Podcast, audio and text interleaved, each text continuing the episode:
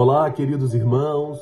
Hoje, dia 31 de outubro, segunda-feira, nós estamos reunidos em nome do Pai, do Filho e do Espírito Santo. Amém. Vinde, Espírito Santo, enchei os corações dos vossos fiéis e acendei neles o fogo do vosso amor. Enviai, Senhor, o vosso Espírito, e tudo será criado, e renovareis a face da terra. Oremos, ó Deus que instruístes os corações dos vossos fiéis, com a luz do Espírito Santo Fazei que apreciemos retamente todas as coisas, segundo o mesmo Espírito, e gozemos sempre de Sua consolação. Por Jesus Cristo, Senhor nosso. Amém. Ave Maria, cheia de graça, o Senhor é convosco. Bendita sois vós entre as mulheres, e bendito é o fruto do vosso ventre, Jesus. Santa Maria, Mãe de Deus, rogai por nós, pecadores, agora e na hora de nossa morte. Amém. O Senhor esteja conosco, Ele está no meio de nós. Proclamação do Evangelho de Jesus Cristo, segundo São Lucas. Glória a vós, Senhor. E disse também a quem o tinha convidado: Quando ofereceres um almoço ou jantar, não convides teus amigos, nem teus irmãos, nem teus parentes, nem teus vizinhos ricos, pois estes podem te convidar por sua vez e isto já será a tua recompensa. Pelo contrário, quando deres um banquete, convida os pobres, os aleijados, os coxos, os cegos. Então serás feliz, pois estes não têm como te retribuir. Receberás a recompensa na ressurreição dos justos. Palavra da salvação, glória a vós, Senhor. Esse evangelho é muito especial para nós da obra Lumen. Ele é muito caro para nós da obra Lumen, porque ele traz uma essência muito grande daquilo que nós somos chamados a ser, daquilo que nós somos chamados a viver e a anunciar. Esse evangelho é muito precioso para nós. Portanto, hoje é um dia muito especial, onde esse evangelho ele deseja ardentemente se encarnar na nossa vida, trazer algo novo no dia de hoje, nesse dia 31 de outubro. A fundamentação de tudo isso nós conhecemos muito bem. Nós fomos criados à imagem e semelhança de Deus, que é amor. Portanto, um Deus que ama gratuitamente e incondicionalmente, isto é o amor de Deus. Então, se nós fomos criados à imagem e semelhança desse Deus que é este amor gratuito e incondicional, apenas nós seremos o que fomos criados para ser se nós amarmos exatamente dessa forma. Gratuitamente e incondicionalmente. E quanto menos amados são aqueles que nós nos propomos a amar, mais profundamente exercemos a capacidade que Deus nos deu de amar. Então, mais profundamente podemos viver a integralidade da nossa identidade, da nossa essência. Com mais plenitude podemos viver a nossa natureza. Exatamente quando, quando amamos os menos amados, quando amamos gratuitamente e incondicionalmente. Essa fundamentação ela é muito clara para nós. De onde vem isso? Né? Da nossa natureza, da criação de Deus. Como isso é profundo, é concreto e sério para nós. Mas nós podemos aprofundar um pouco mais no dia de hoje e mergulhar na realidade de que nem sempre um trabalho voluntário ele será necessariamente um trabalho gratuito. Porque eu posso estar, entre aspas, servindo a Deus, mas na verdade posso estar me servindo de Deus. Eu posso, ao invés de servir a Deus, estar usando Deus como trampolim para as minhas vontades, para os meus sonhos, para os meus planos e para os meus projetos. Ou seja, eu, eu, o meu, né? eu, sempre a primeira pessoa, ela, ela soa muito mal nos nossos ouvidos. Nunca sou eu. Sempre deve ser nós. Sempre deve ser nós. Nunca numa comunidade nós realizamos nada sozinhos. Você nunca fez nada sozinho na obra Lumen, nem nunca vai fazer. Eu nunca fiz nada sozinho na obra Lumen, nem nunca vou fazer. Porque nunca é possível fazer algo sozinho numa comunidade. Uma comunidade que é formada por, por irmãos. O seu serviço pode ser até sozinho, mas ele só existe porque tem outras pessoas também na comunidade servindo. Então nada você faz sozinho. Muito cuidado, nós devemos ter muito cuidado com o ego. Nós devemos ter muito cuidado com a prepotência, com a soberba. Aquela aquela satisfação das pessoas aplaudirem o seu serviço, dizerem que ficou muito bom o seu trabalho, que você conduziu muito bem, que depois que você começou ali a coordenar aquilo, aquilo ficou melhor, então porque você é melhor. Ou seja, não é Deus quem faz, é você quem faz. Ah, porque você canta bem, ou porque você toca bem, ou você faz aquela peça bem, ou porque você é, compõe bem, ou porque você coordena bem ou porque você pastoreia bem. Então não é você. Vocês entendem?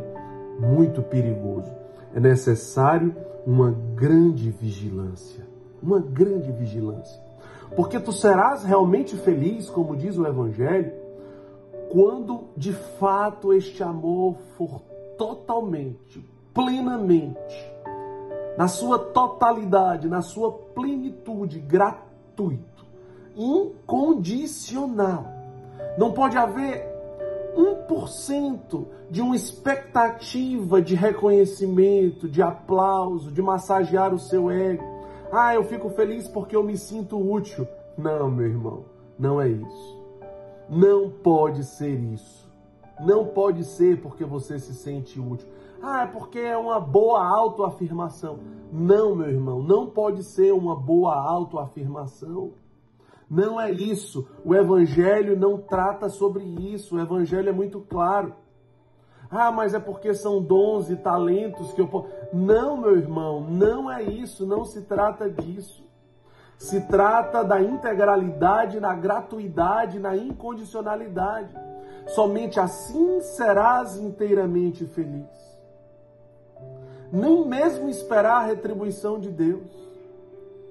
Ah, ser feliz fazendo o outro feliz. Então eu vou fazer feliz o outro porque eu quero ser feliz? Também não. Nada, absolutamente nada.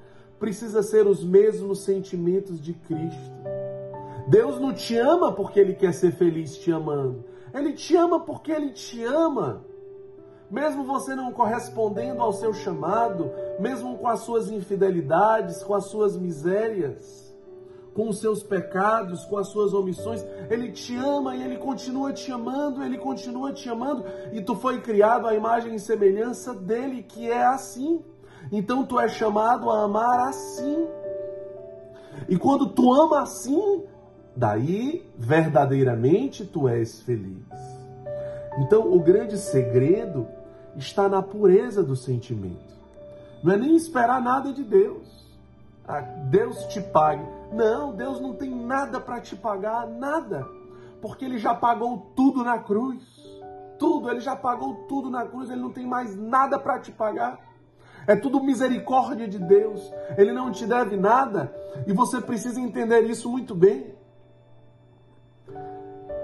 Eu sempre é, olho para as crianças para entender um verdadeiro exemplo desta pureza de sentimento para que não haja uma confusão.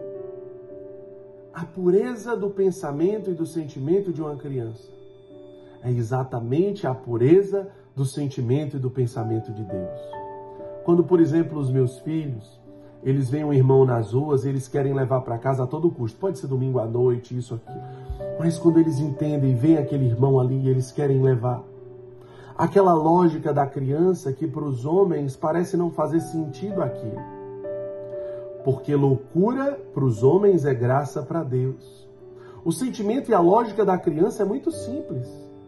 É muito simples. É muito simples.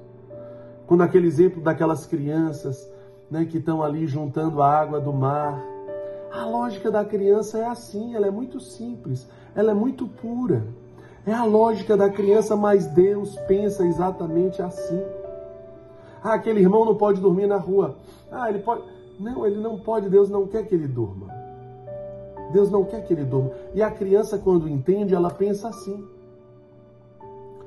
Quando, por exemplo, a obra Lumen, ela sai abrindo casas, né? e mais casas, e na pandemia mais casas, e no, e no, ápice da pandemia, todo mês uma casa, todo mês uma casa, foram 12 casas em 12 meses, e agora muitos centros sociais, e centros sociais, e centros sociais, e casas e mais casas. Algumas pessoas, na sua lógica humana, podem dizer: Eu não entendo o que, é que eles estão fazendo. É. Mas como que eles não param de abrir casas? Como que eles não param de iniciar trabalhos? Como que eles não param missões e mais missões e mais trabalho? Como que eles não param de acolher? Como que eles vão dar conta de tudo isso? Olha, eles não, batem a meta. Nós estamos no mês de outubro. Eles não bateram a meta esse ano nenhum mês.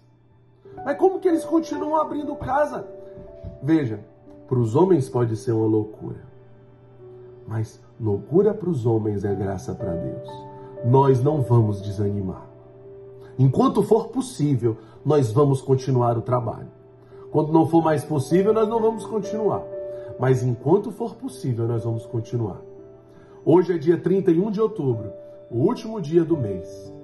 Nós gostaríamos de te convidar a, durante esse dia, fazer uma grande experiência, de proporcionar que outras pessoas tenham a mesma alegria que você tem quando você serve gratuitamente e incondicionalmente. Anuncie o ser feliz no dia de hoje. Hoje é o último dia do mês. Não importa se vai bater a meta ou não vai bater a meta. Quanto mais próximos da meta nós estivermos, mais possibilidades nós temos de não retroceder e de não fechar casas. Então, como a palavra ela precisa se encarnar em nós, esse é o objetivo de você todos os dias acompanhar esse diário espiritual. Se chama palavra encarnada. Não é para achar o evangelho bonito. Não é simplesmente para a sua formação pessoal, a sua formação espiritual e isso massagear o seu ego. Como o Papa diz, né? chega de espiritualidade sentimentalista e espasmódica enquanto crianças inocentes morrem.